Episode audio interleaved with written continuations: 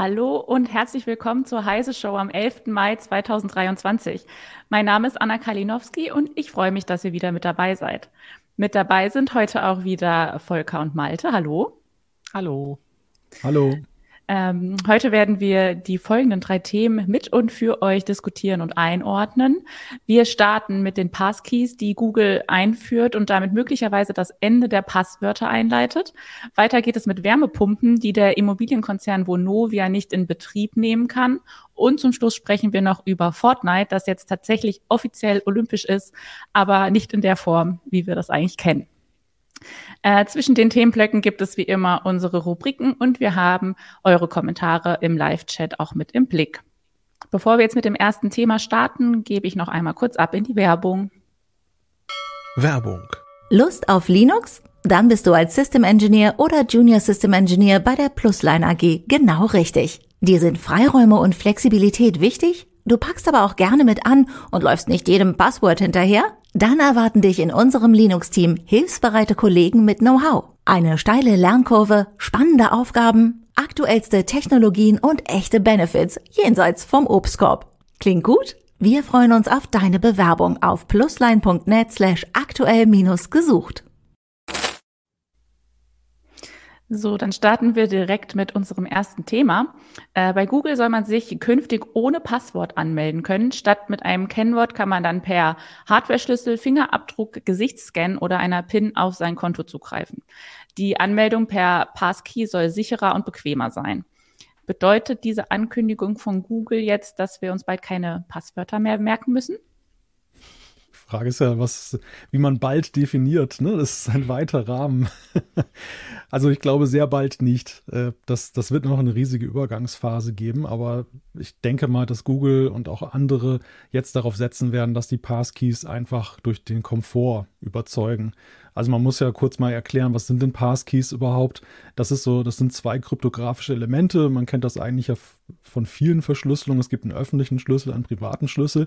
Der private Schlüssel ist auf meinem Gerät und mit dem erzeuge ich eine Einmalkennung, eine sehr lange, eine sehr sichere, die mit dem öffentlichen Schlüssel, der vorher mit dem Dienst vereinbart wurde, dann dann abgeglichen wird. Und dadurch kann ich dann nur noch diesen, diesen Erzeugungsvorgang für diesen Schlüssel auslösen, indem ich zum Beispiel biometrische Merkmale bei meinem Smartphone nutze, wie zum Beispiel Fingerabdruckscanner oder eben den Gesichtsscan oder eben die PIN-Nummer oder das Passwort meines Computers. Also ich habe im Prinzip dann nur noch ein Passwort und kann aber überall zugreifen so eigentlich so diese, diese perfekte Balance, ne? Was, was, wovon man ja abrät, benutze nicht nur ein Passwort, aber dann kann man tatsächlich eine Zugangsmethode nutzen, die man sich gut merken kann oder die man sogar am, am Leib hat und kann dann aber eben, ist dann sicher bei den Diensten, weil überall verschiedene Zugangskennungen sind und auch wechselnde Zugangskennungen, also ein sicheres Verfahren.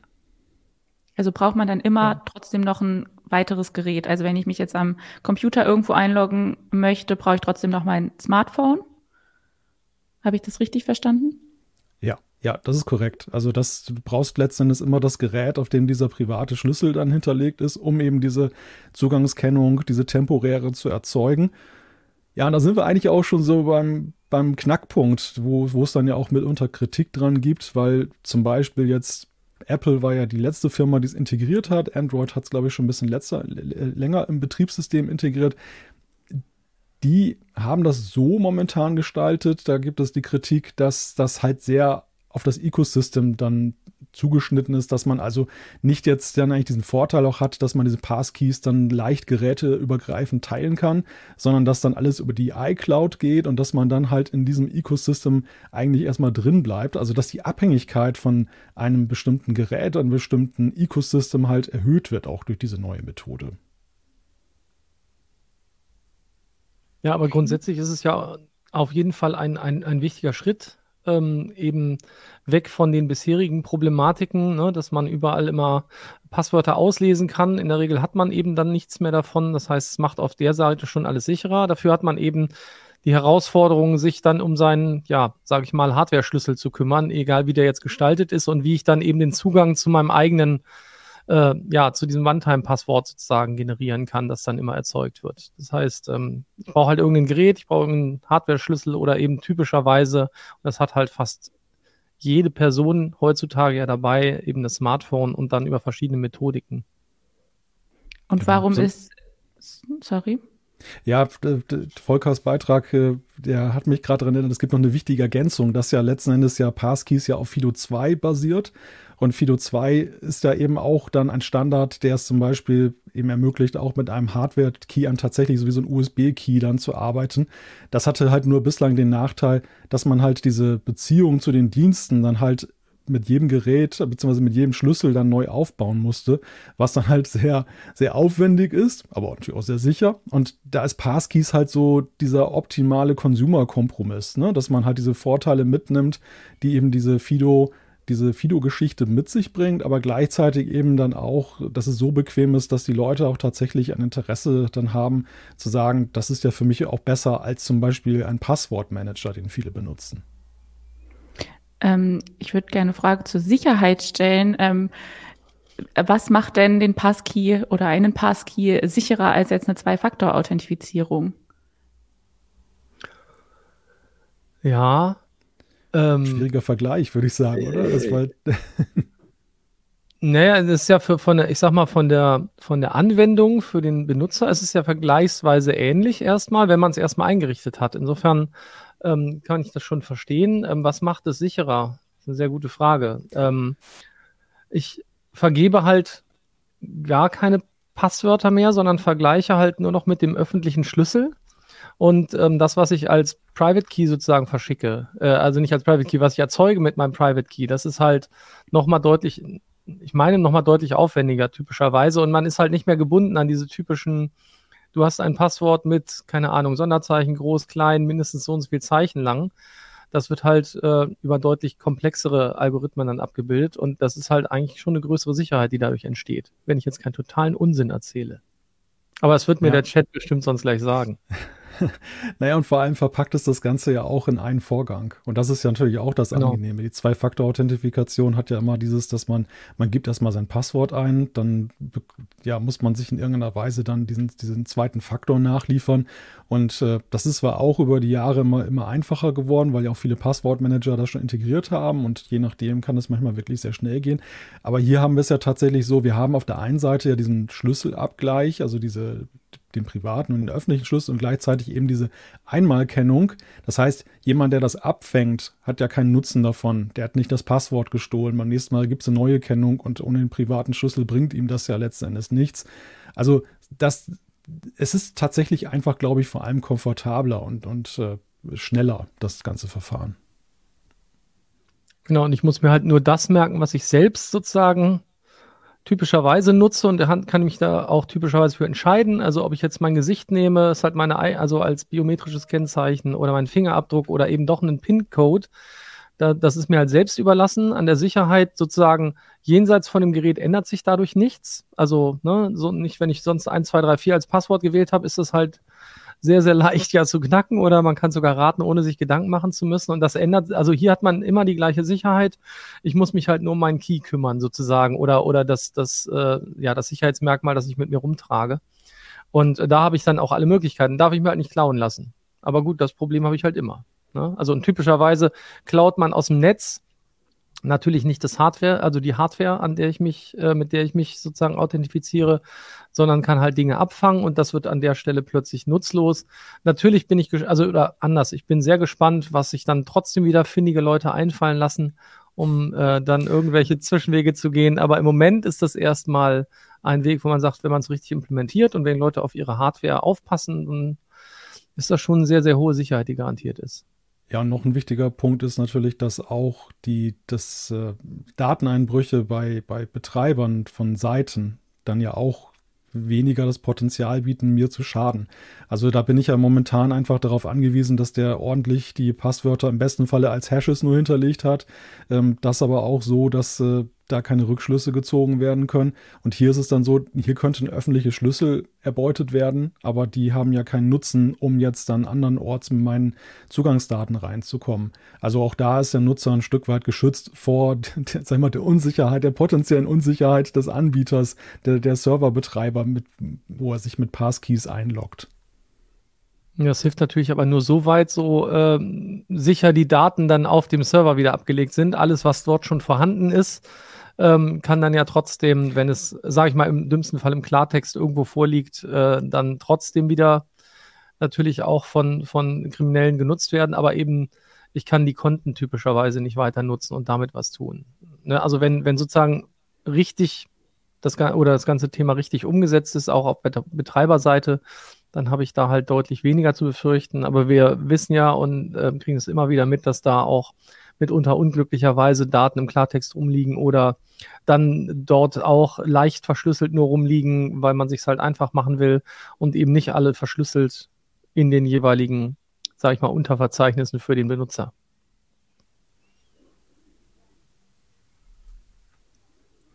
Bokumil76 sagt dazu, äh, denke Passkey, oh, jetzt ist mir weggerutscht, äh, denke Passkey wird nur durch Implementierungsfehler geknackt, nicht durch Fehler im Private-Public-Key-Verfahren.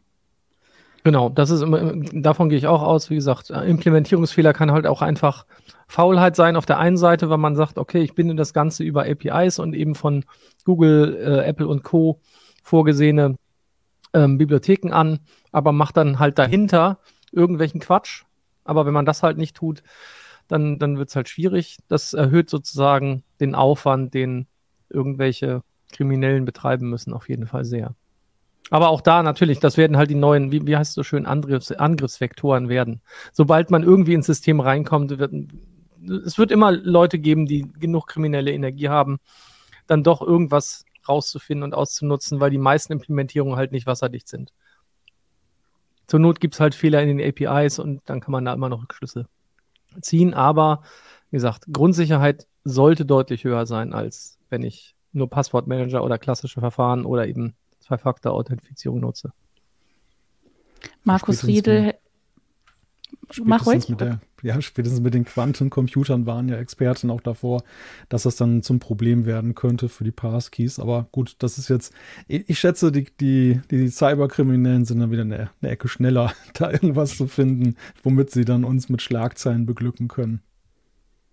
Hatten wir nicht äh, letztens noch das Thema, war das RSA oder so? Du hattest das als einen der äh, Geburtstage, wo doch auch die Prophezeiung war, man bräuchte 40.000 Jahre oder sowas, um das nee, zu knacken. 40 Quadrillionen Jahre. Oder das war also das auf jeden Fall, also auf jeden Fall eine immens große Zahl und im Endeffekt war es dann, weiß nicht, drei Jahre später oder so geknackt. 17. Irgendwie sowas. 17, Entschuldigung. Anna hat die Zahlen noch im Kopf, aber ja, ja auf jeden Fall deutlich schneller. Ja, ich wollte noch darauf hinweisen, dass Markus Riedel ähm, die Hardware jetzt als Sicherheitsrisiko dann eher sieht bei der aktuellen Update-Lage, sagt er. Dass man sozusagen äh, ein geklontes äh, Android- oder iPhone-Gerät äh, sozusagen hat, oder wie wahrscheinlich meint er. Ähm, ja, man muss halt immer noch, natürlich, man muss aber trotzdem an die Geräte drankommen ähm, es reicht halt nicht mehr sozusagen, sich im Internet auf die Lauer zu legen und alles abzufangen. Ne? Das ist halt, das ist halt ein wesentlicher Unterschied. Vorher konnte man noch Dinge abfangen, man konnte auch den zweiten Faktor abfangen oder durch Social Engineering die Leute dazu bringen, dann schnell zu schicken, solange die Session noch offen ist. Und das geht halt jetzt nicht. Da muss man schon sagen, okay, schick mir die Hardware oder äh, lass mich mal dein System klonen. Das ist natürlich ein bisschen, wäre nicht so clever. Also, wenn man das macht, aber hey, auch, äh, das ist ja auch eine Art Phishing-Attacke.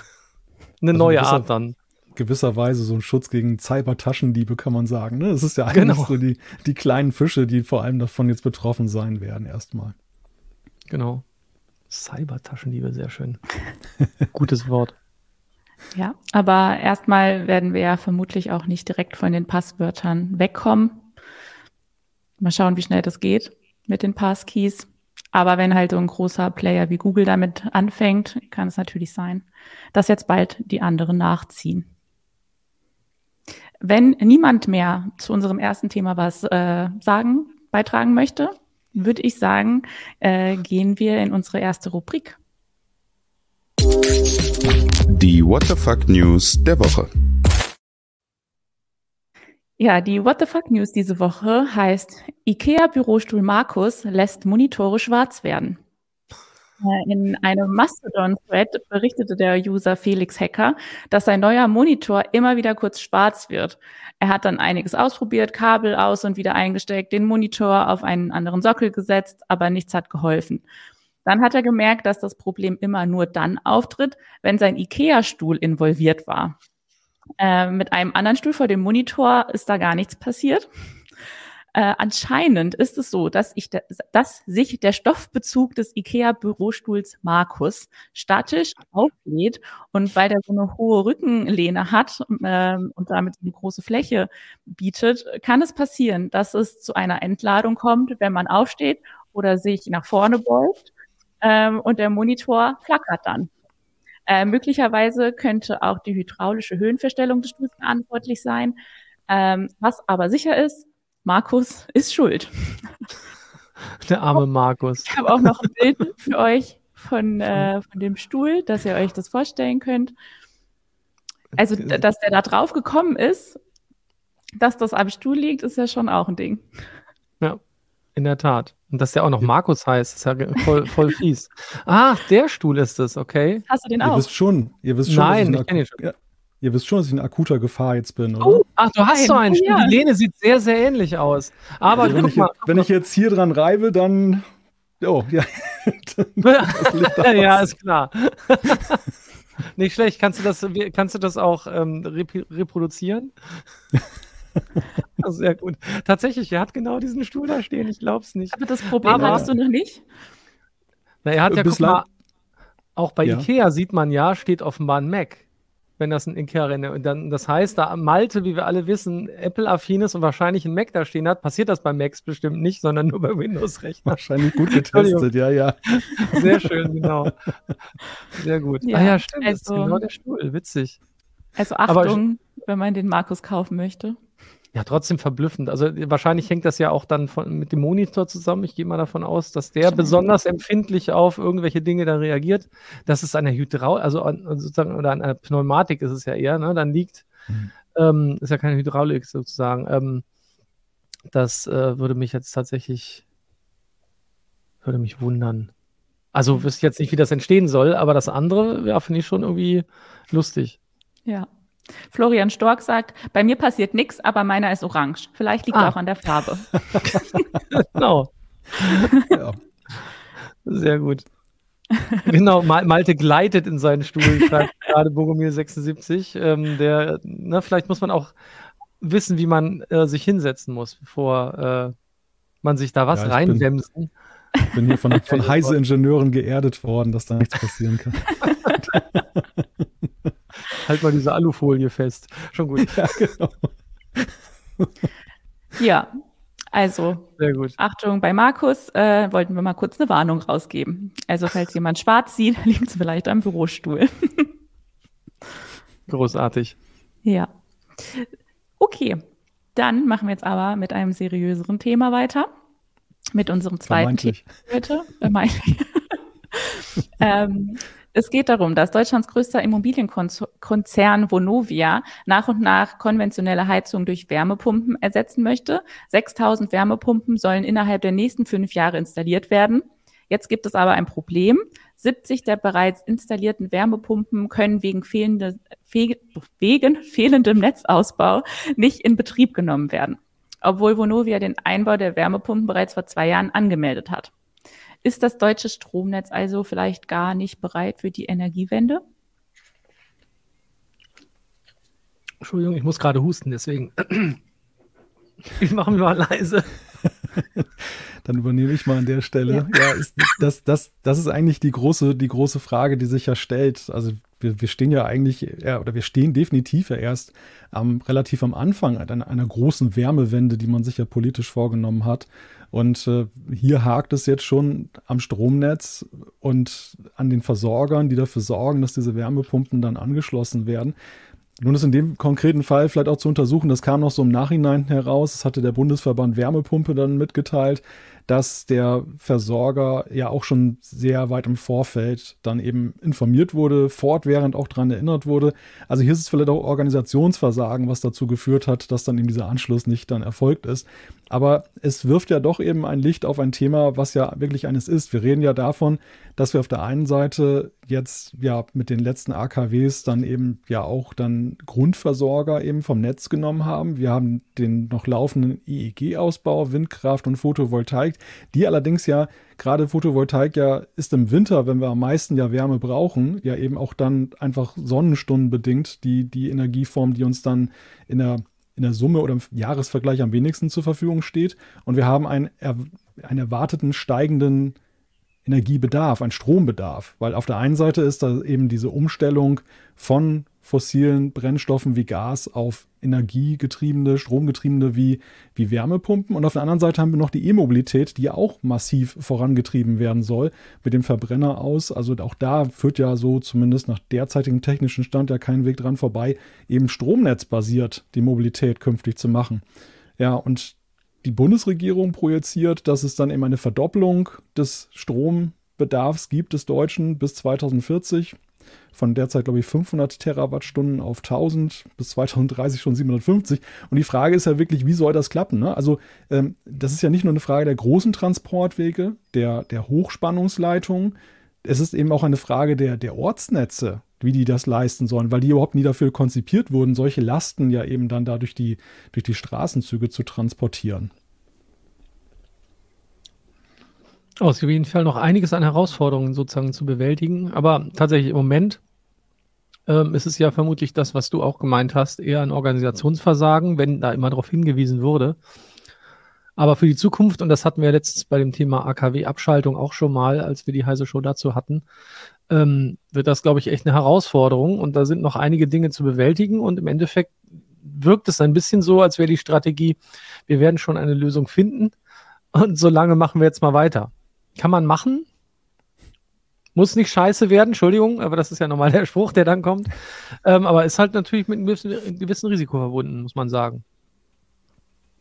Also ich glaube, die Strategie ist so ein bisschen, der Druck entsteht halt dadurch, dass man einfach macht. Ne? Also man hat jetzt dann plötzlich diesen genau. Strombedarf und äh, diese Vision von Smart Grids zum Beispiel, um eben diese Lastenverteilung so besser zu steuern, die entsteht jetzt, also die war ja noch so vor zehn Jahren, war das eher so ein freiwilliges Ding, ne? so eine Begeisterung für die Technik und Modernität und so weiter. Jetzt kommen wir ja dann doch eher in eine Phase, wo es einfach zwingend notwendig ist, damit eben weiterhin die Heizung angeht im Winter, damit das Auto dann überhaupt noch getankt werden kann, also mit Strom getankt werden kann, damit ich es dann am nächsten Morgen benutzen kann, aber gleichzeitig eben nicht überall die Sicherungen rausfliegen, weil äh, letzten Endes dann das, ja, das Netz überlastet ist, das Ortsnetz dann auch. Was machen denn Smart Grids?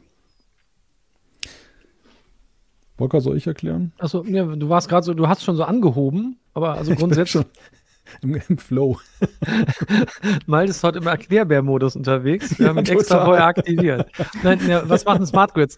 Grundsätzlich geht es ja darum, dass, dass ähm, auch die Digitalisierung des Stromnetzes sozusagen stattfindet, dass ähm, alle Heizungen, alle Stromanschlüsse sozusagen ähm, naja, wie im Internet oder äh, wie, wie IoT miteinander sprechen können und dass man dadurch halt eine deutlich effizientere Auslastung und eben auch Stromverteilung in dem Falle erzeugen kann, ähm, so dass man eben nicht äh, irgendwo totale Stromspitzen hat, die ungenutzt lassen muss und auf der anderen Seite eben eine Unterversorgung produziert, sondern dass dadurch halt eben eine hoffentlich intelligentere Auslastung des Stromnetzes stattfindet und du damit dem entgegenwirken kannst. Wenn du insgesamt natürlich eine Unterversorgung hast, hilft es nichts, aber sobald du halt eine Moment Ungleichverteilung hast, geht es halt darum, äh, eben das schnell an die andere Stelle in Anführungszeichen zu schaffen.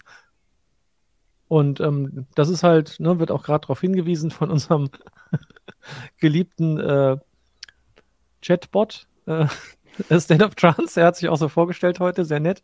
Ähm, meint halt, ja, weil Smart Grid wurde halt jahrelang geschlafen beziehungsweise es wurde halt nicht so durchgesetzt. Und die Deutschen, und da sind wir wieder bei, bei dem typischen deutschen Phänomen, ähm, die, die einerseits wollen sie es nicht. Ne? Es gibt natürlich auch ganz oft, weil es auch so eingeführt werden sollte, ganz oft Privatsphäre-Fragen, die damit zusammenhingen und auch nach wie vor damit zusammenhängen, weil man ja sozusagen viel genaueres Monitoring nochmal hat äh, von dem, was eigentlich in, bei mir im Haus passiert. Und das kann man theoretisch ausspähen. Also man kann halt ja erkennen daran, ähm, welcher Strombedarf gerade herrscht, ist da wirklich jemand, was tut der gerade, ne? sind 13 Gaming-PCs an oder läuft da eine Bitcoin-Farm oder was anderes.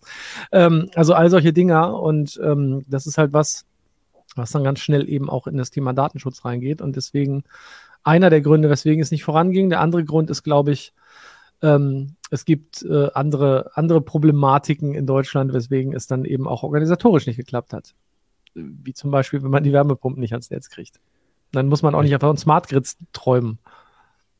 Ich glaube, es ist auch so ein bisschen die Sorge, dass ja vor Fremdbestimmung. Ne? Also dass, dass äh, die, die Frage, wann kann ich mein Auto aufladen, dass ich losfahren kann, dann bestimmt wird davon, wann ein Überschuss von Strom dann im Netz ist. Und das nimmt mir meine Flexibilität, die ich bislang hatte, dass ich dann eben laden kann, wann ich will. Wobei es ja letzten Endes ja häufig eben auch so ist, dass es noch so freiwillige Komponenten gibt, dass man ja aussuchen kann, ich ich brauche es jetzt trotzdem, ich brauche jetzt trotzdem diesen Strom, dann muss ich halt dann teurer dafür bezahlen, weil er jetzt gerade nicht so nicht in der Menge so am Markt zur Verfügung steht, während er eben zu günstigen Stunden, wo eben ein Überangebot ist, dann eben sehr günstig verkauft wird. Das ist ja eher so eine Sache von wegen, dass ich ausbalanciere, wie viel ich am Ende des Monats dafür bezahle. Aber es könnte natürlich künftig eben auch eine Dimension bekommen, dass man sage, tatsächlich sagen muss, äh, jetzt kann, können eben nicht alle E-Autos gerade gleichzeitig geladen werden. So lustig, früher gab es immer Nachtspeicherheizungen. Da hat man mal das ganze Thema Elektroheizung versucht äh, weiterzubringen, ähm, statt eben Öl- und Gasheizung. Und da gab es halt Nachtspeicherheizung. Warum? Weil der Strom zu dem Zeitpunkt billig war und es kaum Abnehmer gab, er aber trotzdem in dem Fall allerdings über fossile Brennstoffe produziert wurde. Also gab es ganze, ganze Städte, also ich weiß das zufällig, weil äh, das Haus meiner Eltern auch so versorgt wurde. Ich habe mich immer gefragt, warum, warum ist das so und warum heißen die Nachtspeicherheizungen? Die können natürlich auch tagsüber speichern, aber das tun sie deswegen nachts, weil der Strom billiger war in dem Moment. Und ja, vielleicht kommen wir wieder zu solchen Dingen. Kann gut sein. Ist ein bisschen History repeats itself, aber möglicherweise passiert das. Und wo kommt dann der saubere Strom für das alles her? Ja, schwierig. Also Nachtspeicher wird dann ein Problem. Aber ähm, ja, das ist halt eben das, was, was Malte auch gesagt hat. Ne? So ein bisschen den Druck jetzt zu erzeugen, zu überlegen, wie kriegt man das eigentlich alles geregelt. Der Strombedarf steigt. Ähm, nicht zuletzt dadurch, dass man jetzt eben in Richtung Wärmepumpen geht, in Richtung Elektrofahrzeuge geht. Generell der Strombedarf steigt. Das heißt, auf der einen Seite kann man versuchen, natürlich deutlich effizientere Produkte herzustellen. Man, man sieht es bei, bei Lichtquellen, das ist ja nun durchaus schon weitgehend geschafft worden nach wie vielen Jahren? Ich weiß gar nicht genau. Ich glaube, das Aus der Glühbirne, das ja nicht wirklich da ist, aber das ist ja schon länger besiegelt. Nichtsdestotrotz ist es so, die meisten Leute haben heute dann doch LED und damit spart man an der Stelle durchaus Strom, aber das reicht halt nicht, wenn man auf der anderen Seite jetzt Dinge wie Elektroautos laden will. Äh, da kann ich noch so viel Strom einsparen. Das habe ich, glaube, habe keine Quelle zu Hause, die, die das ausgleichen kann. Ähm, insofern wird's halt, wird halt der Druck, äh, der Druck erhöht auf äh, möglichst clevere Energieerzeugung auf der einen Seite, bessere Speichermöglichkeiten für ähm, äh, erneuerbare Energien auf der anderen Seite und ähm, eben wirklich auch sparsamere, tja, Elektromotoren etc. Also das, also das, das, das treibt eine ganze, also es treibt nicht nur eine Industrie an, sondern eine ganze Menge. Alles, was mit Strom zu tun hat, wird dadurch eigentlich unter Druck gesetzt und auch zur Innovation gezwungen, ja, oder zum Scheitern. Wir werden sehen, was, worauf es hinausläuft. Ja, Solaranlagen wird geschrien. Ja, Nachtspeicher-Solaranlagen. auf jeden Fall ist Netzmanagement äh, deutlich komplizierter geworden. Ne? Also wenn man das mit früher vergleicht, es gibt etliche Flaschenhälse, es gibt auf Hochspannungsebene jetzt ja aktuell diesen Nord-Süd-Flaschenhals, von dem man auch sagt, den wird man auch wirtschaftlich kaum richtig auflösen können. Also der wird uns sicherlich auf die eine oder andere Weise selbst beim Ausbau erhalten bleiben. Da braucht es schlaues Netzmanagement und dann braucht es eben auf Ortsnetzebene unabhängig jetzt äh, von der verfügbaren Strommenge, aber auch eben ein Management, weil auch da sagt man, der, der Ausbau, diese ja, fast schon Überdimensionierung, um da diese Puffer zu haben, alles machen zu können, ist gar nicht praktikabel, ist viel zu teuer, ist auch unwirtschaftlich. Also auch da muss man ja letzten Endes dann, selbst wenn man genug Strom hätte, eben schauen, dass man eben die Bedarfe so pegelt, dass sie eben nicht das Netz da überlasten an der Stelle. Ich finde es mal bewundernswert, dass diese schlauen Menschen, die das machen, alle so hinkriegen. Ähm, und, und vor allem, es passiert ja auch viel so in, Richtung, wie kann man zum Beispiel zwischenpuffern und speichern, also von großen Batterien, die man ja dann installiert, bis hin zu, ähm, ja, dass man sich ja auch fragt, was kann man vielleicht auch mit Wasserstoff und so machen oder kann man generell zum Beispiel Windstrom speichern, dass man mit irgendwelchen, äh, bei der Wasserkraft macht man es ja teilweise, dass man so Becken auffüllt und dann kontrolliert wieder ablässt, um dann wieder Strom zu erzeugen. Da gibt es ja ganz viele Ideen, aber leider sind es ja zumeist auch nur Ideen und wir sind da noch nicht so weit, wie man eigentlich sein müsste als Puffer. Ja, ich bin sehr, sehr gespannt. Ich gucke mal, ein bisschen, guck mal ein bisschen in die Kommentare. Ähm, De Köpi sagt, äh, Behördenirrsinn. Meine Wärmepumpe kann Smart Grid direkt Rundsteuersignale auswerten und befolgen. Dennoch musste das platzraubend im Schaltschrank nochmal gebaut werden. Kann halt aber auch nur die, möglicherweise ist es halt nur die Wärmepumpe, die es kann, ne? Also ich meine, man hat ja, ja normalerweise nicht die Gesamtstromversorgung nur hinter der Wärmepumpe. Das ist diese EVU-Sperre, die, genau. die Dirk wahrscheinlich meint, ne? Die, wir haben noch gerätselt vor der Sendung, was EVU heißt, Energieversorgungsunternehmen, habe ich mittlerweile ja. rausgefunden. Ja, sehr gut. Manchmal kann es so nahe liegen, großartig. Besonders schön finde ich ja die Mondlicht-Solaranlagen, äh, Mondlicht die vorgeschlagen wurden. Aber die müssten dann ja eigentlich Lunaranlagen heißen, oder? Weiß ich nicht. Aber da denke ich eher an, an, an Gezeitenkraftwerke eigentlich, weil das hat ja mehr mit dem Mond zu tun. Kann man aber nicht so oft ausnutzen, so ein Gezeitenkraftwerk. Haben wir auch wenig von. Ich glaube, in Frankreich gibt es mehr davon. Die haben auch einfach mehr Tidenhub. Egal. Anderes, andere erneuerbare Energie an der Stelle. Äh, eine Sache möglicherweise, ähm, ein, oder ein Problem ist noch, ähm, dass äh, je mehr ich Smart Grids einsetze, ähm, ich auch größere Abhängigkeiten habe zu dem Netzbetrieb, zu den Betreibern auch wieder nochmal. Da ist es halt nicht mehr so klassisch, da liegt Strom am Kabel möglicherweise, sondern dann wird es möglicherweise durch irgendwelche ähm, neuen, äh, ich sag mal, ich nenne sie jetzt einfach Blackboxen geleitet, damit eben das Smart Grid richtig funktioniert. Ähm, und äh, je mehr ich das tue, desto leichter ist es halt auch noch, dass wieder Angriffe auf solche äh, kritische Infrastruktur gefahren werden können. Ne? Das ist jetzt schon so, jetzt sind es vor allem die Kraftwerke ähm, oder lokale Energieversorger. Wenn ich das alles über ein Smart Grid verteile, habe ich wahrscheinlich noch viel mehr Angriffspunkte. Wäre jetzt mal so eine Befürchtung, die möglicherweise auch noch im Raum stehen könnte. Aber eigentlich wollten, haben wir angefangen bei 70 Wärmepumpen, die nicht an Strom kommen. Ganz erstaunlich. Äh, und schon ist die ganze deutsche Energiewirtschaft im Risiko hängt dran an dem Thema. Ja, definitiv. So schnell kann es gehen. Ja, aber vielleicht äh, sorgen diese 70 Wärmepumpen von Vonovia jetzt für diesen nötigen Druck, damit sich was ändert. Mal schauen. ähm, dann würde ich sagen, machen wir weiter mit unserer nächsten Rubrik. Der Nerdgeburtstag der Woche.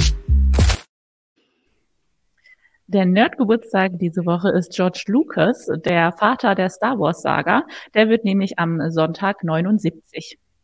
Als Jugendlicher wollte Lucas eigentlich mal Rennfahrer werden. Nach einem schweren Unfall entschied er sich dann aber doch lieber für ein Studium. Zuerst studierte er Anthropologie, Psychologie und Philosophie.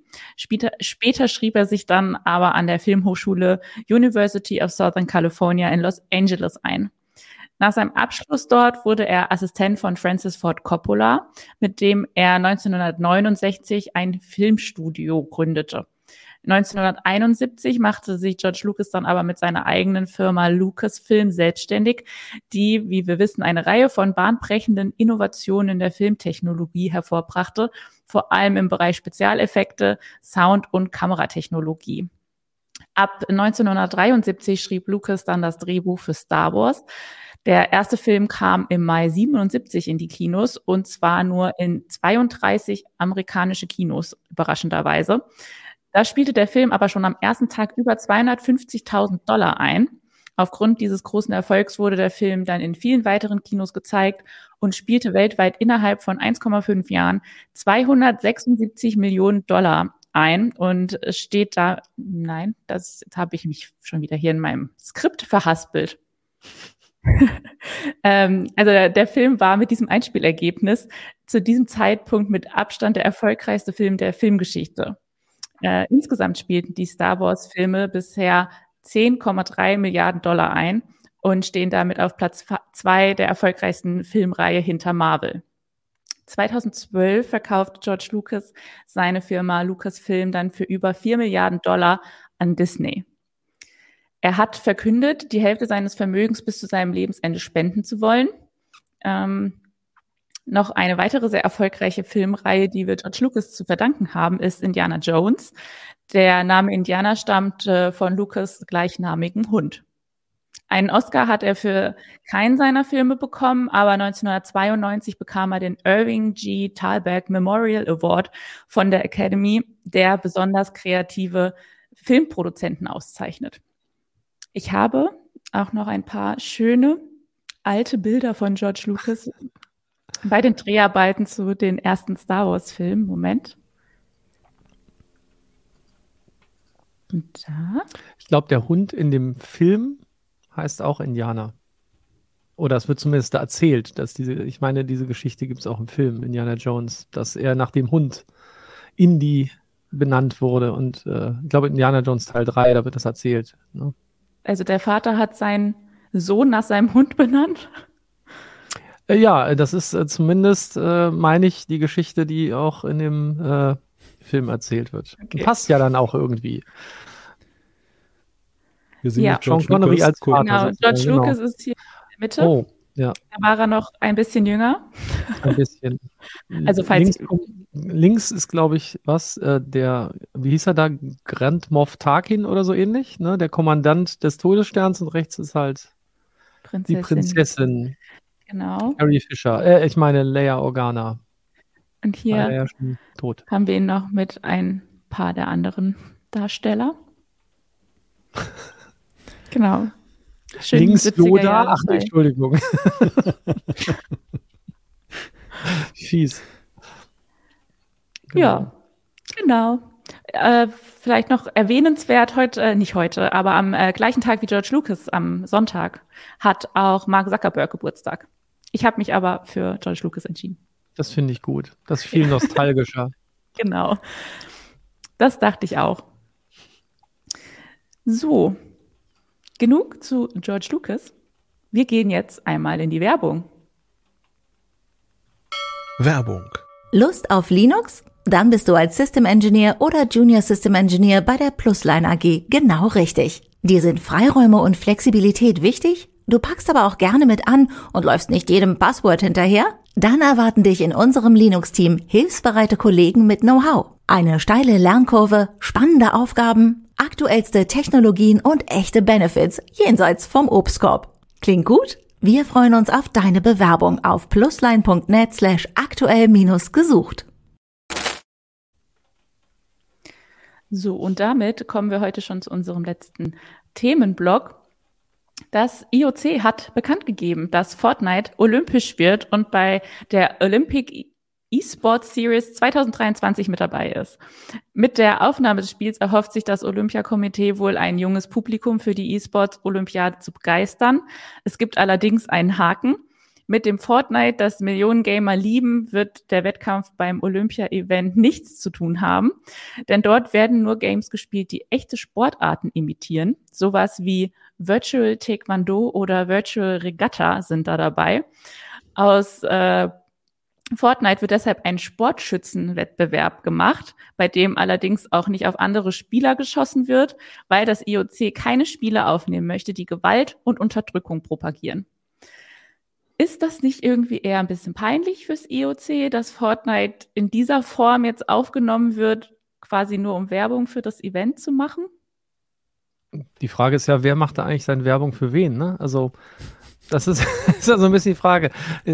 Also, ich, ich stelle es mir auch schwierig vor, tatsächlich, ne? so als IOC zu gucken, Mensch, das ganze gerät auch immer mehr, sage ich mal, ins Hintertreffen. Früher war das total wichtig. Jeder hat es geguckt, glaube ich, ne, hatte mit die höchsten Einschaltquoten. Heutzutage passiert das dann ein bisschen anders. Es ist nicht mehr so relevant. Die Leute haben eh andere Dinge zu tun. Also versucht man dann die Leute mit anderen Methoden nochmal ranzuholen. Ja, und dann sagt man, Mensch, E-Sports ist sowieso mal so eine Diskussion. Ich meine, früher hat man darüber diskutiert, muss Schach olympisch sein. Jetzt diskutiert man darüber, müssen andere Dinge, die dann auch noch nicht nur Denksport, sondern E-Sports heißen, ähm, möglicherweise auch olympisch werden. Und dann wird es halt sozusagen in so einer, naja, heruntergestrippten Version angeboten, weil es halt einfach grundsätzlich nicht passt, wenn man sagt, ne, das Wichtige von den Olympischen Spielen ist, äh, ist unter anderem ja auch die Völkerverständigung. Und wenn man sich dann gegenseitig abschießt, ist das natürlich ein bisschen blöd. Gebe ich, gebe ich zu, passt nicht so richtig.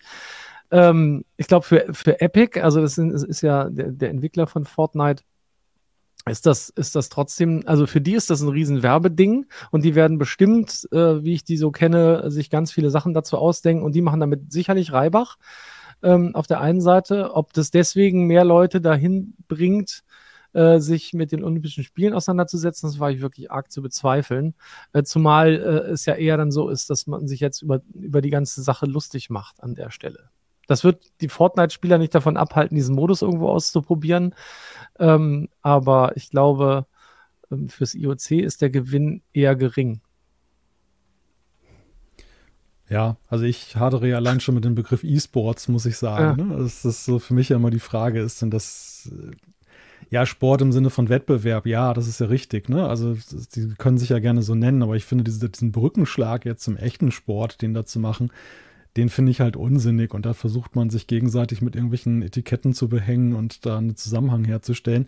Obwohl wir eigentlich ja gerade an der Schwelle sind, wo ja tatsächlich Bewegung und Elektronik ja auch zusammenkommen könnte. Es ist ja eben so, dass wir ja mit AR, ja, und vielleicht auch VR ja nun zumindest mühen sich die Hersteller, irgendwo da Anwendungen zu finden, die eben ja auch dann diese Verschmelzung reale Welt und, und virtuelle Welt zusammenbringen. Und da könnte natürlich auch Sport eine große Rolle spielen. Ja, oder ich weiß nicht, vielleicht ist es ja, vielleicht muss man da auch ein bisschen noch, noch äh, weiterdenken. Es ist ja so, dass ja heute schon Gamification eben für Bewegung ein großes Thema ist. Viele Leute haben Fitnessarmbänder, haben Sportuhren und es gibt eben auch diese ganzen Wettbewerbe, die man über, über Smartphone-Apps miteinander machen kann. Warum nicht einfach irgendwie da irgendwie so eine, sag mal, so ein virtuelles Band machen, das eben Leute weltweit da irgendwie sich beteiligen können und dann die Besten und dann sind die gar nicht mehr auf so ein Präsenztreffen angewiesen. Also ich sag mal, diese Kreativität, die hätte ich gerne gesehen, aber jetzt einfach nur dann da Computerspiele, die sich als E-Sports nennen, dann unter dem IOC-Begriff dann zusammenzufassen, aber auch nicht so wirklich, weil das passt ja dann doch nicht. Ne? Also ja, schwierig. Ich denke vor allem, wenn man sowas macht, warum nimmt man dann nicht auch ein bisschen passendere Spiele? Also, oder Spiele, die man kennt. Also, wenn Fortnite passt halt anscheinend nicht so richtig. Aber warum ist dann so ein Spiel wie FIFA nicht dabei? Was ja wirklich auch richtig viele Leute spielen, was aus Sicht des IOC ja wahrscheinlich auch eine, eine Sportimitation wäre, die man nehmen könnte. Aber die sind gar nicht dabei. Es sind ja anscheinend eher unbekannte Spiele dabei. Was habe ich gelesen? Tic-Tac-Bow. Ein ja. Handyspiel, wo man sich auch fragt, okay, ja, vielleicht nicht der richtige Ansatz. Also äh, da sollte man, glaube ich, nochmal drüber nachdenken, wie man das vielleicht. Man hat jetzt vier Jahre dann Zeit oder man versucht es in der Winter Edition nochmal. Vielleicht gibt es da andere passende Spiele. Keine Ahnung. Aber dann wäre man auch wieder bei NHL und so weiter, ne? Also irgendwie Eishockey. Weiß ich nicht. Ich bin unsicher, ob man das zusammenbringen sollte. Vielleicht sollte man E-Sports E-Sports sein lassen und da seine Events machen und man macht die Olympischen äh, Winter- und Sommerspiele, macht da seine Dinge und versucht jeweils das Beste vielleicht auf der jeweiligen, für die jeweilige Zielgruppe zu schaffen, anstatt irgendwie so querbeet äh, zu versuchen, sich da irgendwie jünger zu machen, als man ist. Vielleicht muss man halt einfach zugeben, ist vielleicht nicht mehr zeitgemäß in der Form oder es gibt ja schon große Diskussionen immer um neue Sportarten und da, es gibt ja echte Sportarten, die auch es schwer hatten, in äh, sozusagen ins olympische Programm aufgenommen zu werden. Ne? Also alles, alles, was äh, weiß ich nicht, ähm, also jenseits vom Skifahren im Wintersport war ja immer gar nicht mal so einfach. Dann gab es Monoski, dann gab es irgendwie äh, die andere Geschichten, wo man halt lange drüber diskutiert hat, soll das aufgenommen werden oder nicht. Vielleicht muss man da einfach mal kreativer werden und auch, keine Ahnung, beim Sommer eben die BMX-Geschichten mit, also die sind jetzt, glaube ich, mit drin, schon seit Jahren, äh, seit einem der letzten Male, aber das hat halt auch lange gedauert. Also vielleicht sollte man echte Sportarten da reinnehmen. E-Sport macht E-Sports, und fertig. Und dann muss man sich auch nicht so gegenseitig fragen, ist das eigentlich der richtige Weg, die richtigen Leute zu erreichen? Mikado, sehr schön. Ja, finde ich auch gut. Ist das aber eine e ist jetzt Mikado eigentlich ein VR-E-Sport oder egal? Schön finde ich auch hier, State of Trance sagt, Tetris muss unbedingt olympisch werden. Ja, sehr schön. Auch schön ist Olympiasieger im Moorhuhn schießen. Wer kennt es nicht? Sehr gut. Also ja, guck mal, allein unser Chat ist schon kreativ. Ähm, da muss doch was gehen. Da muss doch irgendwie was gehen. Und wie gesagt, es gibt genug spannende neue Sportarten. Vielleicht muss man die halt einfach schneller mal mit reinnehmen. Äh, in die, also in die echten Olympischen Spiele und E-Sports vielleicht nicht mit Tic-Tac-Bow. Ja, ich glaube, da sind wir uns einig. Eine bisschen komische Aktion vom IOC. Werdet ihr es euch denn anschauen? Irgendwas davon? ich muss gerade zugeben, ich weiß gar nicht, wo die Olympischen Spiele stattfinden. Davon hängt es immer ganz stark ab, ob ich irgendwas schauen kann oder nicht. Aber Dieses was ich war groß. Diese E-Sports-Sachen, die werden ja einfach online übertragen. Ich glaube in Singapur oder Shanghai.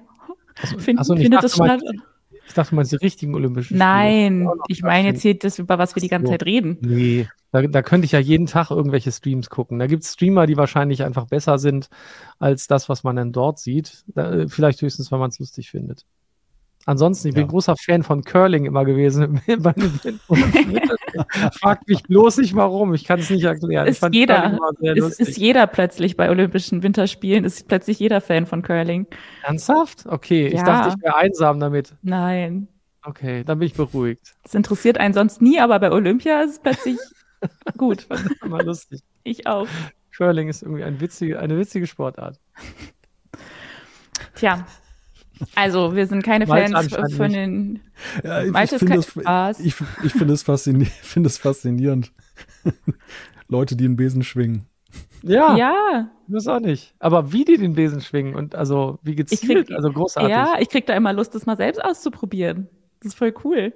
Möchte ich Konnte auch man so hier im. Winterzoo, konnte man sowas mal machen. Ja, habe ich aber schon- gab es jetzt nicht mehr. Ist auch irgendwie ganz, also bei den Temperaturen war das auch irgendwie nicht zeitgemäß. Da konnte, hätte man nur den Rasen wischen können. Das ist ja schon Aber klar. das fand ich das ist schon lustig. Dann ist ja schon klar, was wir im Winter mal für eine Live-Edition hier, eine Live-Extra-Ausgabe machen. Curling, die, die heiße Show Genau. goes Curling. Sehr, Sehr gut. Ja, sollten wir Das festhalten. Okay, Machen wir auf jeden Fall, wenn es. Wetter taugt. Das machen wir.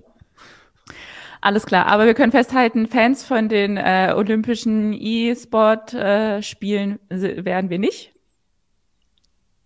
Und Ich spiele lieber selber Fortnite, wenn es sein wunderbar. So in, in der richtigen Version. soll. Genau, in der richtigen Version. Ohne Bauen allerdings, das kann ich nicht. Ja. Gut. Dann würde ich sagen, spielen wir jetzt was anderes. Oh, Und zwar das Quiz der Woche. Die Quizfragen der Woche. Seid ihr bereit für ein News-Quiz? Ist das denn Ich auch schon Angst. olympisch jetzt? das sollten wir mal einreichen. ja, genau. Die heiße Quizze. Ja, heute ein News-Quiz habe ich mit dabei. Äh, wieder Fragen, äh, die morgen erst online gehen bei uns auf Heise Online. Also wieder eine Preview. Aber eben zu Beiträgen, die schon bei uns veröffentlicht wurden. Ihr könnt also die Antworten durchaus wissen. Na Ich toll. fange, ich, ich fange mal mit der ersten Frage an. Was entdeckte denn das James Webb Teleskop im Fomalhaut-Sternsystem? A. Weitere Ringe, die auf Exoplaneten hindeuten. B. Einen versteckten Pulsar, der sich für die Weltraumnavigation eignet. C. Eine Signalquelle eines noch unbekannten Naturphänomens. Oder D. Eine Gravitationslinse. C klingt ja total faszinierend. Man fragt sich, was das sein könnte, aber ich glaube, ich weiß es tatsächlich. Ich habe ich hab zwar dieses, dieses Bild vor Augen, ja, das war ja Und du weißt auch jetzt, wie man es ausspricht, also den Namen. genau Fomalo, aber Sehr gut. ja, ich würde auf die Gravitationslinse tippen. Aber es ich ist wirklich aus ich dem tippe aus der auf die Ringe und die Exoplaneten. Ich weiß, wer die Meldung geschrieben hat. Ja? Du oder was? Nein, nein, nein, nein. Nein, nein, nein. Nein, das ist natürlich trotzdem, also wir haben aber viele, viele Meldungen zu Exoplaneten gehabt von dem werten Kollegen schon. Ach so. Deswegen Ah, glaube ich, die Wahrscheinlichkeit gewonnen. ist sehr groß, dass es darum geht. Ja, Ja, hast du auch recht. Das sind die weitere, äh, weitere Ringe, die auf Exoplaneten hindeuten. Genau. Gru- Gruß an unseren Weltraumexperten TM, Martin Holland. so wurde er mal betitelt, glaube ich, im Morgenmagazin oder so, ist lustig. Also nicht das TM, das haben wir hinzugefügt. Okay. Da stand halt einfach Weltraumexperte unter ihm drunter. Das war, fand ich sehr Ach schön. was, okay. so. Ist er jetzt Weltraumexperte? Ja. Okay, weiter mit Frage 2. Was entwickelten zwei chinesische Universitäten zur Verbesserung des Virtual, Virtual Reality Erlebnisses? A. Eine Technik zur deutlichen Verminderung des Schwindelgefühls beim Tragen der VR-Brille. B. Ein kabelloses VR-Übertragungssystem, um die Tragbarkeit der VR-Brille zu verbessern. C. Ein System, um Gerüche in VR zu ermöglichen. Oder D. Ein Tastsinn-Handschuh mit adaptiven Oberflächen. Ich fände alles cool. Ja. Das mit dem Schwindelgefühl finde ich ja am sinnvollsten. ist, ja, da- das ist sehr wichtig. Aber ich fand auch die, also B fand ich auch sehr wichtig, habe es aber schon wieder vergessen, großartig. Genau, kabellos, aber das gibt es ja schon an vielen Stellen, hätte ich mir jetzt gewundert.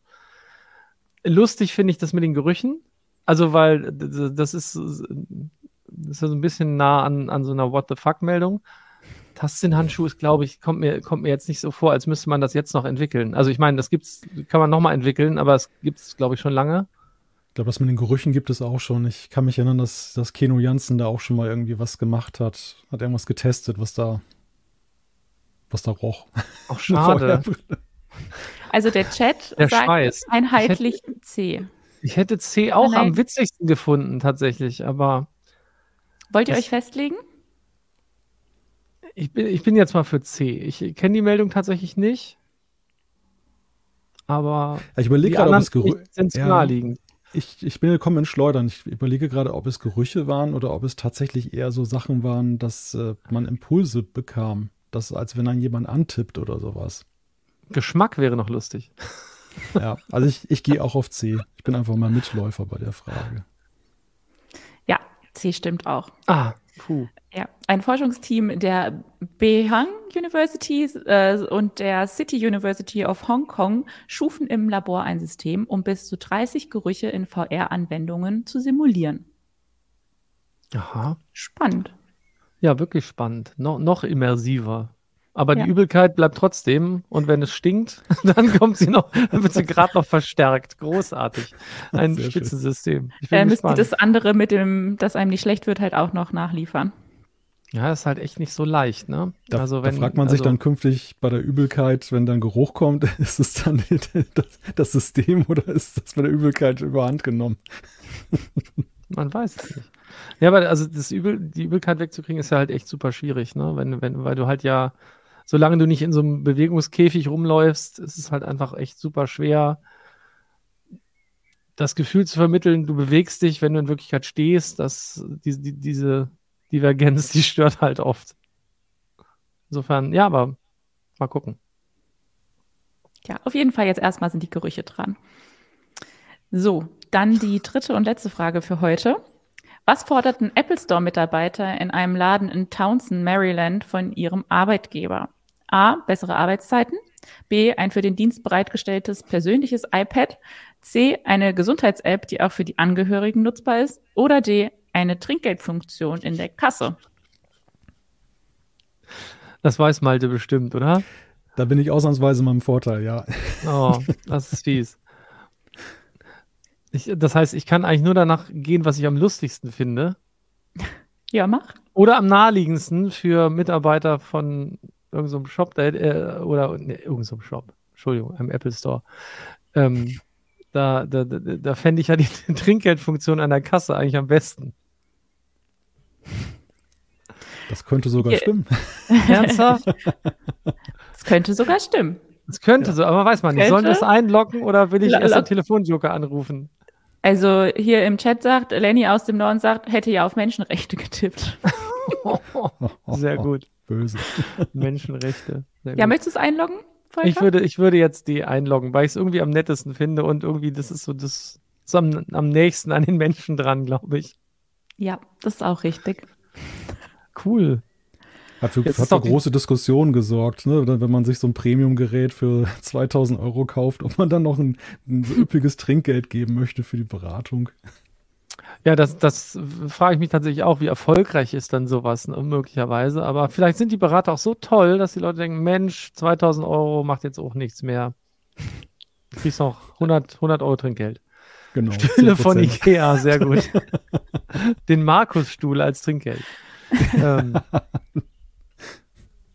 ja, wa warum nicht?